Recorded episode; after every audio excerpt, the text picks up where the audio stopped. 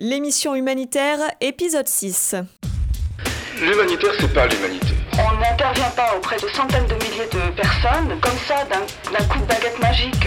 Un demi-million de morts. Des concerts à Wembley et à Philadelphie. La confusion des genres commence. Outside General Hospital, a little boy is brought through the crowd. He's covered in dust, limp and weak. He appears barely alive. In Ethiopia, 7 million people are threatened by starvation. Thousands have already died. Expédier des couvertures, mais aussi des tentes, du matériel médical. Le travail est aujourd'hui le même pour toutes les organisations humanitaires. On y va tout le temps car ce sont des hommes qu'on aide. On y va tout le temps, n'importe où, même si ce sont des pays totalitaires. C'est rarement en Suisse qu'on va travailler. Un sac de riz sur les épaules de Bernard Kouchner. Certains diront que cette fois, il a trop le sens de la mise en scène devant les caméras. Dawn, and as the sun breaks through the piercing chill of night on the plain outside Coram, it lights up a biblical famine, now in the 20th century.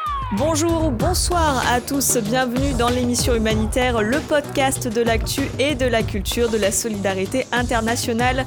Aujourd'hui, pour nous accompagner, il est là et en forme. Et pour tout vous dire, avant l'enregistrement de ce podcast, il était en plein atelier Lego. Benoît Almeras, comment tu vas Oui, j'étais en plein atelier Lego avec mon fils euh, que j'ai euh, que j'ai retrouvé après euh, près de 4 mois de séparation. On est, je suis à Dakar. Ah. Je suis à Dakar.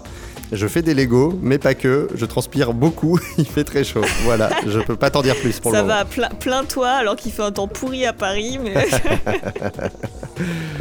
en forme lui aussi, et en plus, il vient pour nous parler culture et cinéma, entre autres.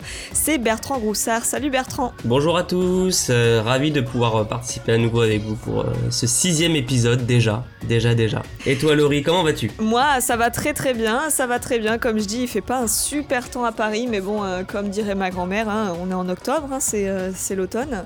Donc, euh, donc voilà, mais non, sinon tout va très bien pour moi. Alors, euh, notre quatrième mousquetaire, hein, oui, parce que chez nous on est quatre, Thibaut n'a pas pu être présent avec nous aujourd'hui, mais il sera de retour très bientôt, évidemment. Donc, ce qui ne nous empêche pas de vous proposer un programme aux petits oignons. Dans le site REP, on reviendra sur les tensions récentes entre ONG et gouvernement en Éthiopie et au Burkina Faso. Benoît, tu as reçu notre invité du jour. De Gilles Collard, ancien directeur de Bioforce, l'école de l'humanitaire en France. Et puis en pop culture, Bertrand reviendra sur le film Camille, référence à la photographe Camille Lepage, assassinée en 2014. C'était en Centrafrique. Et tout de suite, notre revue de l'actu, bien sûr, le site REP. Alors que ce soit en Éthiopie d'un côté ou au Burkina Faso de l'autre, les tensions entre humanitaires et gouvernement se sont exacerbées ces dernières semaines, Bertrand. Et en effet, oui, le 30 septembre dernier, le ministère des Affaires étrangères éthiopien a annoncé l'expulsion de sept responsables d'agences de l'ONU, notamment UNICEF et le Bureau des Nations Unies pour la coordination des affaires humanitaires, l'OCHA. Ils sont accusés d'ingérence de la part du gouvernement éthiopien. Ces derniers devaient quitter le pays dans les 72 heures. Dans un tweet publié le 30 septembre, le ministère donne les noms de ces sept personnes jugées désormais persona non grata sur le sol éthiopien pour s'être occupées des affaires internes au pays, notamment d'avoir pris part au conflit au Tigré qui dure depuis bientôt un an. Alors parmi les raisons de l'expulsion de ces sept responsables, le fait qu'ils aient exagéré la crise humanitaire sur place en gonflant par exemple les chiffres des victimes présumées. Antonio Guterres, euh, secrétaire général des Nations Unies, n'a pas manqué de réagir. Il s'est dit de son côté choqué par cette annonce sans précédent. Le 1er octobre dernier, lors de la réunion du Conseil de sécurité de l'ONU, il a exprimé sa colère devant l'ambassadeur éthiopien, un extrait traduit par Africa News. Nous pensons que l'Éthiopie n'a pas le droit d'expulser ses huit membres des Nations Unies. Nous pensons que l'Éthiopie viole le droit international en agissant ainsi.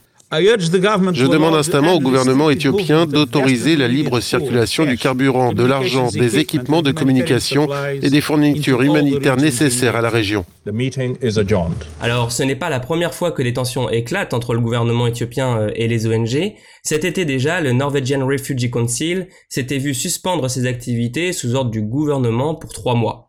De même que Médecins sans frontières en septembre dernier qui avait reçu un ordre de suspension de la part de l'agence éthiopienne pour les organisations de la société civile. En Éthiopie, oui. Et là, on part euh, dans un autre pays, le Burkina Faso, où là aussi, l'action des humanitaires est freinée. Oui, et cela concerne justement l'ONG Norwegian Refugee Council, ou NRC, qui, comme son nom l'indique, vient en aide aux personnes réfugiées et ou déplacées. Le 1er octobre, au lendemain de l'annonce des expulsions en Éthiopie, l'ONG annonce être contrainte par le gouvernement de suspendre ses programmes humanitaires au Burkina Faso. Elle déclare ceci. La suspension est liée à la couverture médiatique de notre dernier communiqué de presse publié le 13 septembre 2021. Alors Bertrand, qu'est-ce qu'il y a dans ce communiqué justement? Alors déjà le titre, hein, 275 000 personnes forcées de fuir une nouvelle flambée de violence. L'ONG dénonce le fait de ne pas pouvoir suffisamment être efficace auprès des populations dans le besoin. Malgré la montée en flèche du conflit, l'opération humanitaire d'aide aux personnes dans le besoin est loin derrière. Une grave pénurie de financement de l'aide combinée à un manque de capacité de la part des autorités locales empêche les agences de secours comme la nôtre de répondre à temps. Et l'ONG rappelle avoir demandé depuis juin que les informations et l'enregistrement des personnes déplacées leur soient partagés rapidement, dans un délai d'une semaine, pour pouvoir leur venir en aide le plus rapidement possible, justement. Toujours dans ce communiqué, le directeur du Norwegian Refugee Council au Burkina Faso, Manenji Mangundu, demande au gouvernement du soutien et de laisser l'ONG intervenir. Car en effet, ce manque d'aide, en fait, pousse les familles déplacées à choisir entre se nourrir et se protéger, et donc potentiellement à revenir chez eux pour avoir accès à de la nourriture, en dépit des attaques dont ils pourraient eux-mêmes être victimes. Selon les chiffres, plus d'1,4 million de personnes seraient déplacées pour fuir les violences et les attaques dans le pays. Là encore, le gouvernement accuse Norwegian Refugee Council de vouloir les discréditer. Ce sont les mots employés par Hélène Marie Laurence Iboudou Marshall, ministre de la Femme, de la Solidarité nationale, de la Famille et de l'Action humanitaire. NRC a annoncé qu'elle restait en contact avec le gouvernement pour essayer de reprendre ses activités au plus vite. Autre point d'actu avec toi, Benoît, on va parler euh, du Yémen, ce pays du sud de la péninsule arabique plongé dans la guerre civile depuis plus de sept ans. Le conflit y oppose les Houthis, un groupe chiite soutenu entre autres par l'Iran selon l'ONU, à l'armée gouvernementale appuyée par l'Arabie saoudite. Un conflit qui a déjà fait 130 000 morts. Parmi les premières victimes, comme bien souvent, il y a les enfants, selon un nouveau rapport des Nations Unies. Oui, rapport euh, publié à la fin du mois dernier, Laurie, qui précise que 2600 600 enfants ont été tués ou mutilés sur les deux dernières années, victimes directes, entre autres, des bombardements contre les civils. Rien que cette semaine, trois enfants sont morts dans des frappes aériennes autour de Marib, une ville du centre du pays qui concentre actuellement les combats les plus violents. Les hostilités hein, qui ont aussi des conséquences indirectes mais euh, très concrètes pour des milliers de familles. Oui, euh, les deux tiers de la population euh, du Yémen, 20 millions de personnes, ont un besoin d'aide humanitaire urgent. J'en ai parlé avec Sami Jassar, employé local de Save the Children. Il m'a dressé un tableau apocalyptique de la situation sur le terrain.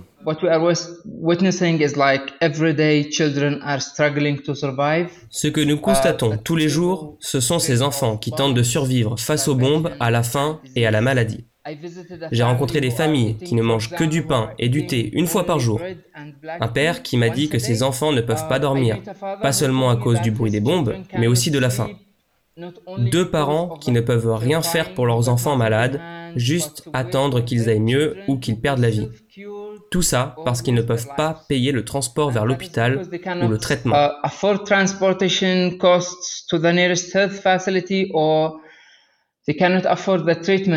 Et il faut euh, rajouter à ça donc euh, les bombardements contre les bâtiments civils comme euh, justement les hôpitaux ou les écoles.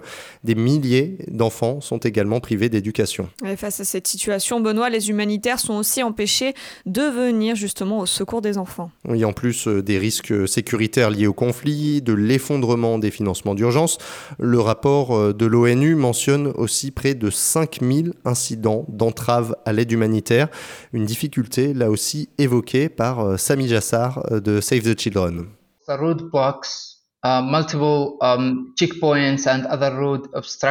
Il y a des barrages routiers, les points de contrôle, toutes les restrictions sur la route. Ça empêche nos équipes de se déplacer librement dans nos zones d'action. Toutes les restrictions imposées par tous les groupes combattants rendent notre travail difficile. Alors, euh, pour répondre à la crise, Save the Children tente de mettre en place ce qu'on appelle des espaces sûrs pour les enfants et leurs familles. C'est très peu de choses. Hein. Samy euh, lui-même, père d'une fille de 7 ans, Samy a peur des conséquences d'une génération privée d'éducation dans son pays. Et l'une euh, des conséquences, c'est le recrutement d'enfants dans les groupes armés. Plusieurs dizaines de cas ont été documentés, notamment dans la région de Marib, dont je vous parlais au début de cette chronique. À ce sujet, je vous recommande vraiment chaudement un article de Quentin Muller dans La Croix qui revient sur ces violations des droits des enfants. Et on parle de l'Afghanistan et des questions liées à l'éducation, Laurie. Mardi 5 octobre, certaines collégiennes et lycéennes ont pu faire leur retour en classe dans la province de Kunduz au nord du pays. L'annonce a été faite par un responsable taliban et des enseignants l'ont confirmé à l'AFP mardi. On le rappelle, hein, depuis la chute de Kaboul, désormais aux mains des talibans depuis la mi-août, la question de savoir si les jeunes filles pouvaient retourner à l'école s'est posée et dans quelles conditions. Mais que ce soit pour les filles ou les garçons, la participation des ONG d'éducation est aussi en suspens euh, dans le pays. L'AFRAN, euh, Association pour l'amitié franco-afghane, intervient dans les établissements depuis 2002 afin de prodiguer du matériel scolaire et éducatif pour aider à la mise en place des programmes, mais aussi organiser des formations pour les enseignants dans les domaines par exemple des maths ou de la chimie. Actuellement, l'action de l'association est très limitée. La plupart du personnel sur place est reparti en France. Là-bas, il reste quatre cadres afghans. Étienne Gilles, vice-président de l'association, nous explique que l'heure pour le moment est aux discussions, mais la situation reste compliquée. Nous sommes dans une phase de, recherche, de voir euh, euh, qu'est-ce qu'il est possible de faire pour nous. Nous, avons euh, très récemment entrepris de, rencontrer des responsables administratifs. Eux-mêmes ne semblent pas très au clair de la politique euh, que vont suivre leurs autorités. Euh, c'est assez compliqué dans le domaine de l'enseignement parce que bon, il y, a les chefs d'établissement qui n'ont pas été changés, mais qui euh, attendent les instructions. Que c'est pas eux qui sont en position de décision. Après, au niveau de, des recteurs et des, des autorités éducatives ministérielles, j'ai l'impression qu'il y a une grande part de flou. Alors aujourd'hui, l'école a repris partout dans le pays, pour les garçons en tout cas.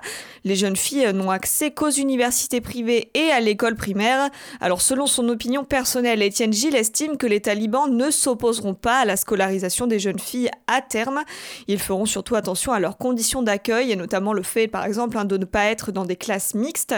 Euh, lui, Étienne Gilles s'inquiète pour une autre raison. Le problème principal à mes yeux, c'est dans une deuxième phase quand ils vont commencer à examiner les programmes, les, manuels, et qu'à ce moment-là, ils vont euh, interférer beaucoup plus dans les écoles. Mais pour le moment, ils n'en sont pas là. Je ne pense pas qu'ils ont un personnel suffisant pour, euh, pour orienter euh, les, programmes. mais probablement, ça va venir.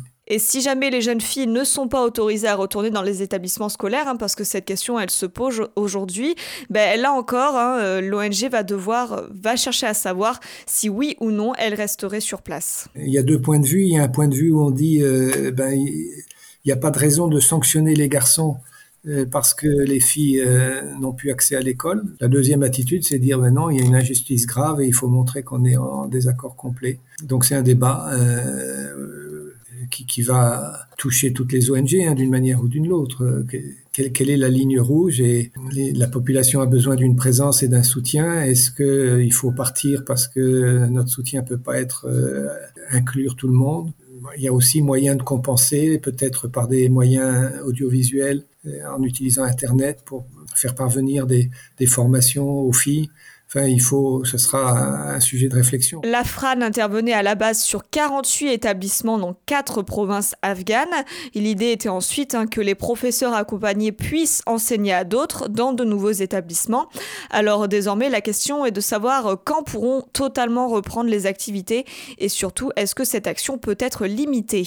Elle peut être limitée de deux manières. Elle peut être limitée du côté des talibans qui pourraient dire euh, on n'a pas besoin d'une ONG comme vous, euh, l'enseignement c'est notre problème et on ne souhaite pas que des ONG étrangères interfèrent, dans, euh, dans l'éducation de nos enfants.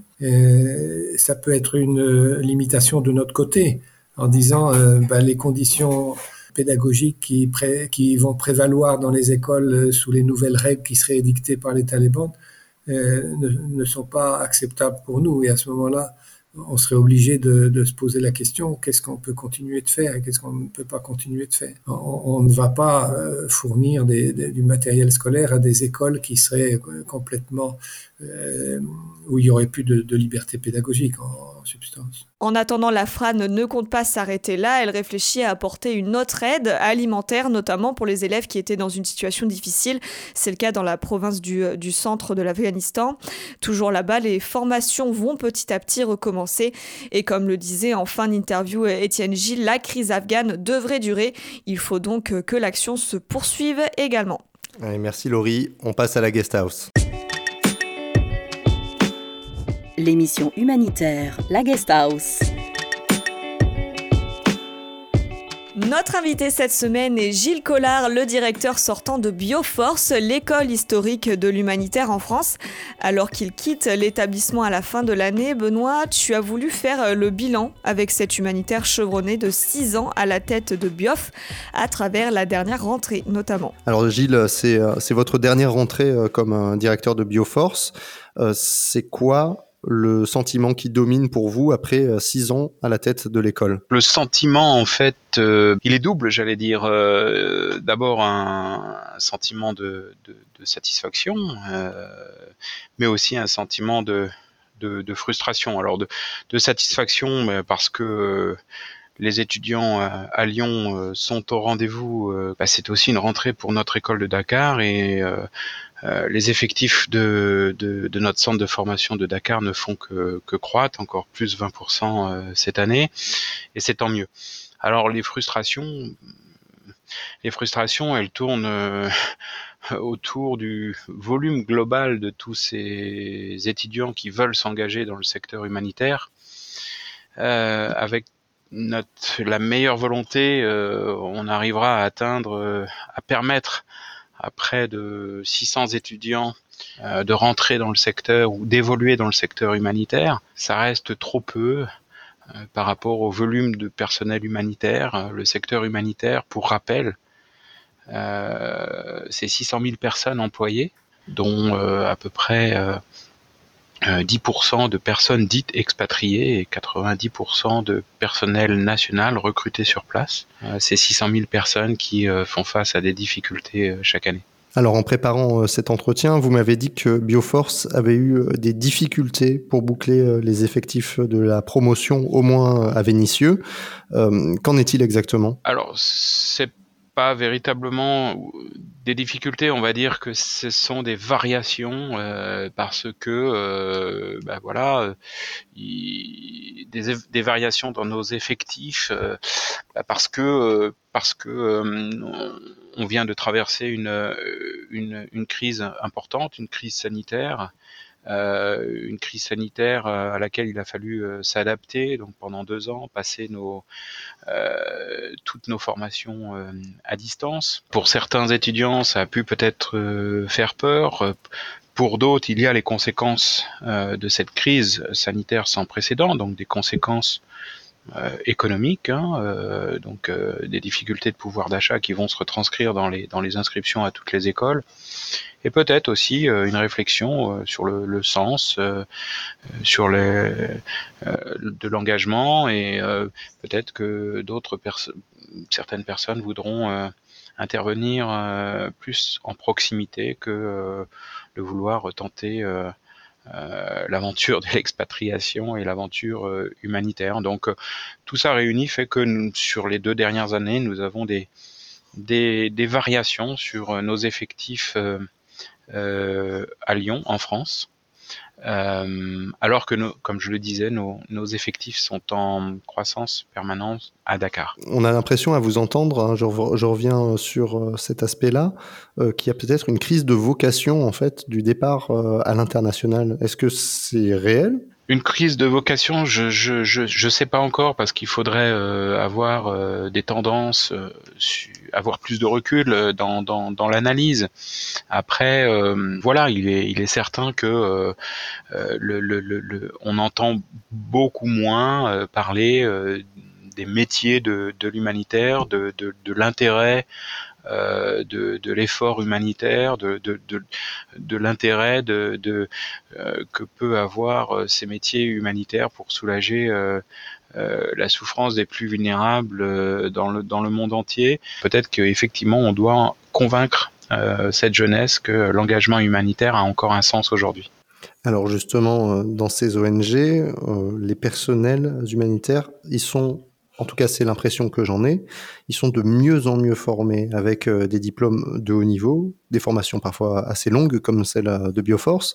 Euh, qu'est-ce que ça change selon vous pour le secteur humanitaire en général? Et est-ce que c'est une bonne chose finalement? Je crois qu'il faut effectivement qu'on soit très vigilant sur la surenchère euh, des formations de plus en plus euh, spécialisées. Certes, il y a une tendance euh, globale à la professionnalisation du secteur et donc bah, en lien avec cette professionnalisation du secteur, il y a des, des compétences de plus en plus pointues que l'on demande aux acteurs humanitaires. C'est un fait. mais il faut aussi savoir que bah, l'humanitaire, c'est aussi voilà des, des une, une, série de, de métiers et de fonctions et qu'on n'a pas nécessairement besoin euh, aujourd'hui d'un master euh, pour euh, s'engager dans la durée comme logisticien, enquêteur, distributeur ou, ou agent de santé communautaire. Je dis ça aussi parce que le secteur doit réfléchir sur le, manque de dispositifs de formation aujourd'hui pour recruter euh, et former son personnel, notamment au niveau local. Euh, à Bangui aujourd'hui, euh, vous avez 50 organisations, 50 organisations qui ont besoin de logisticiens.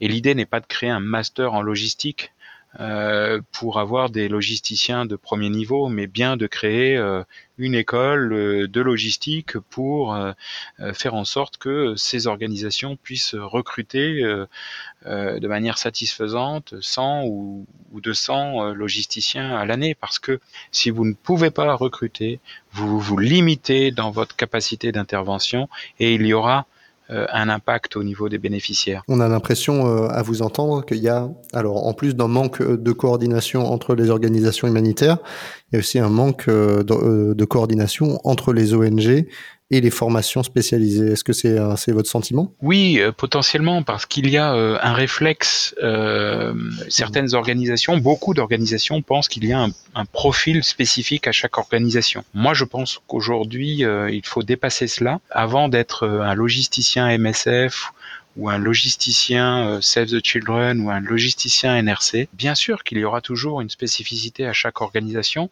mais il y a avant tout un tronc commun de compétences et travaillons d'abord sur ces troncs communs de compétences pour euh, créer les logisticiens ou les coordinateurs de projets de demain.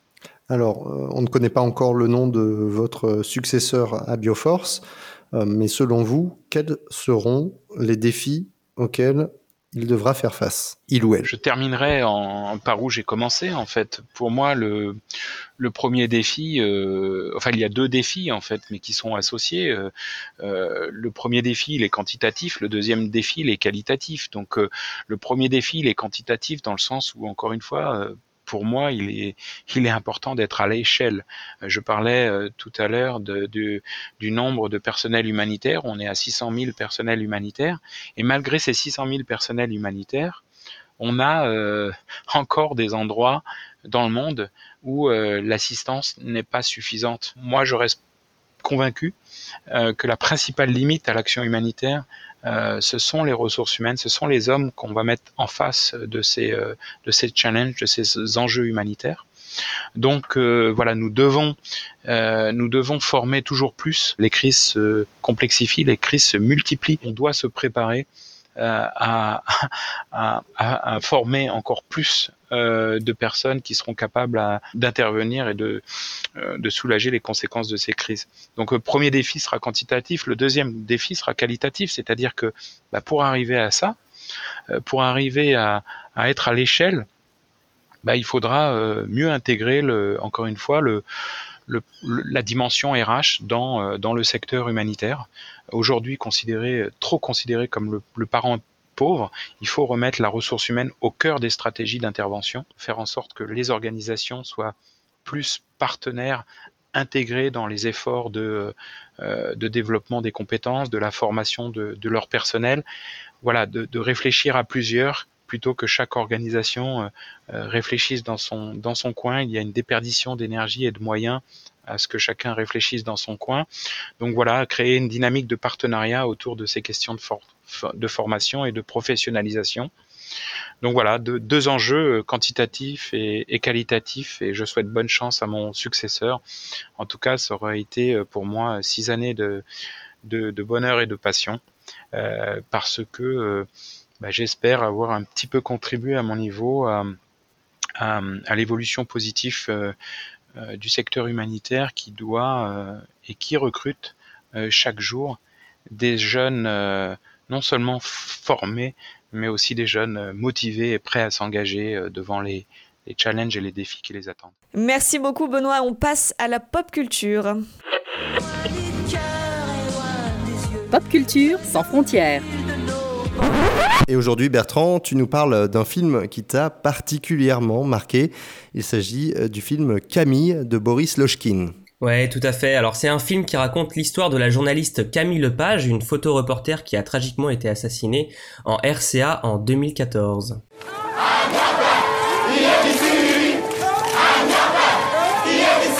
Vous, vous êtes étudiants tous Oui. Et toi, tu es journaliste? Je fais de la photo, moi, juste. J'ai 25 ans. 25 ans? T'as pas peur? Non. Continue, t'arrêtes pas. C'est la presse, c'est la presse, ça va, ça va. C'est la presse la Centrafrique retient son souffle. 13 personnes sont mortes il y a trois jours au nord de la capitale. Les Séléka sont passés porte par porte, ils ont tué mon voisin ils sont entrés chez moi. Tu rencontres pas les gens. Tu es d'un côté d'objectif et puis eux ils sont de l'autre. Tu peux pas te mettre à leur place, c'est impossible. Bah je... je... je sais pas. Donc le film raconte l'histoire de cette jeune reporter lors de son séjour en Centrafrique au moment de la guerre civile qui a ravagé le pays à partir de 2013. Alors pour donner un peu de contexte, en mars 2013, les rebelles de la coalition appelés Seleka renversent le pouvoir en place à Bangui, la capitale du pays. Ces rebelles majoritairement musulmans commettent des exactions, notamment envers la population chrétienne. Dès lors, des milices d'autodéfense qui existaient déjà auparavant, les anti-Balaka, combattent les Seleka et le pays sombre dans une guerre civile à connotation plutôt religieuse. En tant que journaliste freelance, Camille Lepage, elle, se trouvait déjà en RCA au moment de ces événements. Le film montre la façon dont Camille a travaillé sur place, armé de son appareil photo et de sa carte de presse. Le film montre plutôt bien les problèmes de sécurité auxquels Camille a pu être confrontée lors de son enquête, en revanche, ce que le film ne montre pas, c'est que pour travailler dans ces contextes sécuritaires très tendus, les reporters s'appuient parfois sur la logistique de certaines ONG pour réaliser leurs reportages. C'est ce que me raconte Marie-Vonne Lepage, la mère de Camille, qui a eu la gentillesse de bien vouloir témoigner sur le travail de sa fille. Je lui ai demandé s'il était arrivé à Camille de travailler justement avec des ONG sur le terrain. Camille euh, a travaillé pas mal avec euh, MSF. Et souvent elle me dit bah non mais là je suis pas avec MSF parce que ça me saoule, par expression de Camille parce que bah, faut rentrer à telle heure, faut prévenir quand on sort de la, de la zone, etc. Et que elle, elle aimait partir. D'ailleurs, souvent, j'ai eu des contacts après avec certaines personnes de, de cette ONG qui me disaient, mais Camille, on se demandait où elle était partie, quoi. Est-ce qu'elle partait à 5 heures du matin, est-ce que la lumière était belle, etc. Sans prévenir, sans rien, elle venait quand elle voulait. Donc, effectivement, les ONG sont quand même encadrent beaucoup plus leurs troupes, je dirais. Et euh, c'est une bonne chose. Hein. Tandis que Camille, elle, faisait ce qu'elle avait envie de faire au moment où elle avait envie de le faire. Alors effectivement, les ONG les plus sérieuses ont des règles de sécurité très strictes afin de protéger leur personnel. Malheureusement, cela n'empêche pas d'éviter les drames, comme nous avons pu le constater malheureusement en 2020 lorsque six humanitaires se sont fait assassiner au Niger. Et c'est pourquoi j'ai également questionné Marivonne sur le lien qui pouvait exister entre l'engagement des humanitaires et l'engagement des reporters comme sa fille. Souvent, je parle des humanitaires, parce que je parle de, des photojournalistes, bien sûr, mais qui ont été euh, tués, comme Camille, et puis ceux qui sont disparus, ceux qui sont torturés, ceux qui sont encore emprisonnés. Et j'englobe en même temps toujours les humanitaires, parce que je pense que dans ces deux métiers, il y a beaucoup, beaucoup de points communs sur l'engagement, sur la volonté de faire connaître la vie et la souffrance de, des autres. Et chacun aide à sa façon. Camille, c'est avec son appareil photo, les humanitaires, c'est avec leur, leurs mains, leur tête, leur, présence. Et malheureusement, le fait que les humanitaires ou les journalistes comme Camille Lepage payent parfois de leur vie leur engagement sur le terrain n'est pas nouveau et ce phénomène continue de s'aggraver malheureusement en Centrafrique. Arnaud Froger, responsable Afrique de Reporters sans frontières, m'explique les conséquences que ces drames produisent sur le terrain. On constate de manière générale quand des journalistes se font assassiner euh, ou se font enlever, c'est que très clairement, euh, il y, a, un peu un effet de sidération et, ça peut générer de l'autocensure de la part des journalistes, de la part des rédactions aussi qui peuvent être plus frileuses à envoyer leurs reporters sur le terrain, euh, de la part des autorités ou des ONG qui peuvent être moins enclines à, emmener des journalistes sur des sur des terrains un peu compliqués, puis de la part des sources qui peuvent être moins amenées à, vous livrer des informations qu'elles peuvent craindre pour leur, euh, pour leur sécurité. Et c'est pourquoi euh, RSF fait également de la sensibilisation à la sécurité auprès des reporters qui veulent couvrir des crises humanitaires avec des enjeux de sécurité importants. L'association conseille et prête parfois aussi du matériel comme des gilets pare-balles euh, pour les reporters qui en auraient éventuellement besoin. En termes de sensibilisation, Marie-Vonne Lepage a également a créé une association suite au décès de sa fille qui s'appelle Camille Lepage On est ensemble cette association permet de soutenir et de sensibiliser les reporters qui souhaitent eux aussi s'engager. Un prix Camille Lepage a d'ailleurs été créé pour le festival Visa pour l'image, euh, festival dont Laurie nous parlait déjà dans l'épisode 5 euh, de l'émission humanitaire. Pour en revenir en film, à proprement parler, je confirme que c'est un film qui m'a effectivement particulièrement marqué, et ce sur plusieurs points. Tout d'abord, la prestation de l'actrice Nina Meurice qui incarne Camille Lepage est d'un réalisme bluffant. Elle a d'ailleurs été nominée au César en 2020 pour le César du meilleur espoir féminin pour ce rôle. Mais en réalité, au-delà du formidable travail d'actrice de Nina Meurice pour coller au mieux au caractère de Camille, ce que Marie-Yvonne m'a d'ailleurs confirmé au téléphone, c'est euh, l'ambiance toute particulière du film qui nous fait vraiment toucher du doigt, du doigt la réalité de la situation en Centrafrique à cette période-là. Euh, en effet, le réalisateur Boris Lochkin a complètement euh, réussi à s'emparer de l'histoire de Camille, de son sujet, et il est allé également à la rencontre de nombreuses personnes qu'il avait côtoyées, collaboré avec elles, euh, directement ou indirectement, et il a fait aussi tout un travail euh, de storytelling avec la famille de Camille Lepage. Il a également inséré dans le film des photos de la journaliste qui renforcent le côté un peu réel, voire un petit peu docu-fiction que ce film peut, peut avoir. Et surtout, ce que j'aimerais souligner, c'est que Boris Lochkin s'est rendu un an auparavant en RCA dans lequel il a monté des ateliers cinéma pour former des Centrafricains au métier de l'audiovisuel. Et finalement, il a réalisé son film en Centrafrique avec un staff qui était composé à 50% de Centrafricains. Et cette approche très immersive se ressent complètement dans le film qui donne toute sa force, son réalisme et toute l'émotion euh, qui s'en dégage. Donc c'est donc, vous l'avez compris, un film que je vous recommande vivement d'aller voir, car c'est pour moi un très bel hommage qui est rendu à Camille Lepage, mais également un excellent film pour se familiariser un petit peu avec l'histoire récente de la RCA. Ah, franchement, Bertrand, tu nous l'as vraiment euh, super, hein. bien, euh, super bien vendu.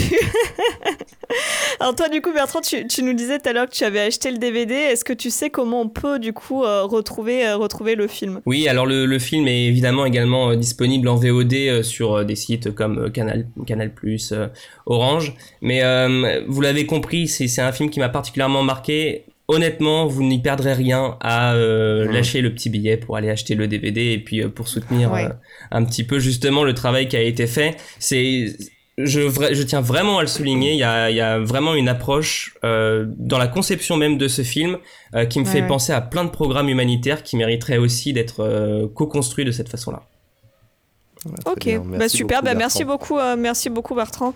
Euh, c'est noté. Euh, bah écoutez, merci beaucoup les garçons hein, pour ce nouvel épisode. On terminait là-dessus en beauté.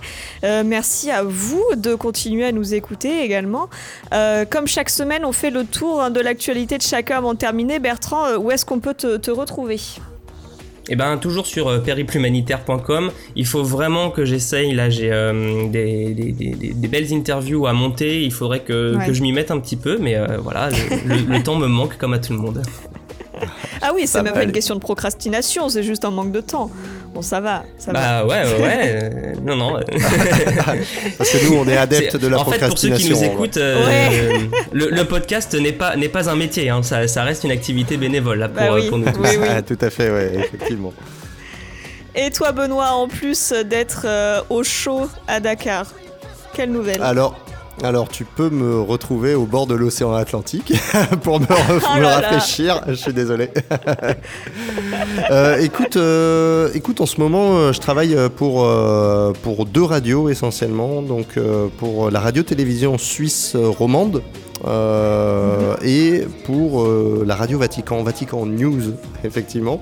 Euh, ce sont mes deux principaux clients pour le moment. C'est eux, c'est sur leurs antennes que vous pouvez parfois m'entendre, pas tout le temps évidemment, puisque ben, l'actualité sénégalaise ne le demande pas. sinon, ben, vous me retrouvez tout comme d'habitude hein, sur Twitter, article 15 en toutes lettres. Et toi, Laurie, qu'est-ce qui se passe pour toi? Bah, Moi, toujours, toujours à l'AFP en ce moment. Et puis, sinon, bah, pareil, sur Twitter, Laurie Verrier, euh, Laurie. Voilà, et puis euh, on espère bien sûr au prochain épisode retrouver euh, l'ami euh, l'ami Thibaut. on lui demandera des, des, nouvelles. Je suis sûre qu'il y a plein de choses positives. Il est en vacances. Voilà, et puis il est en vacances. Bah, Qu'il en profite en tout cas. Et puis, et puis bah, écoutez, à, à très vite pour l'épisode numéro 7. On vous souhaite une belle journée ou une belle soirée. À bientôt. À plus. Salut tout le monde.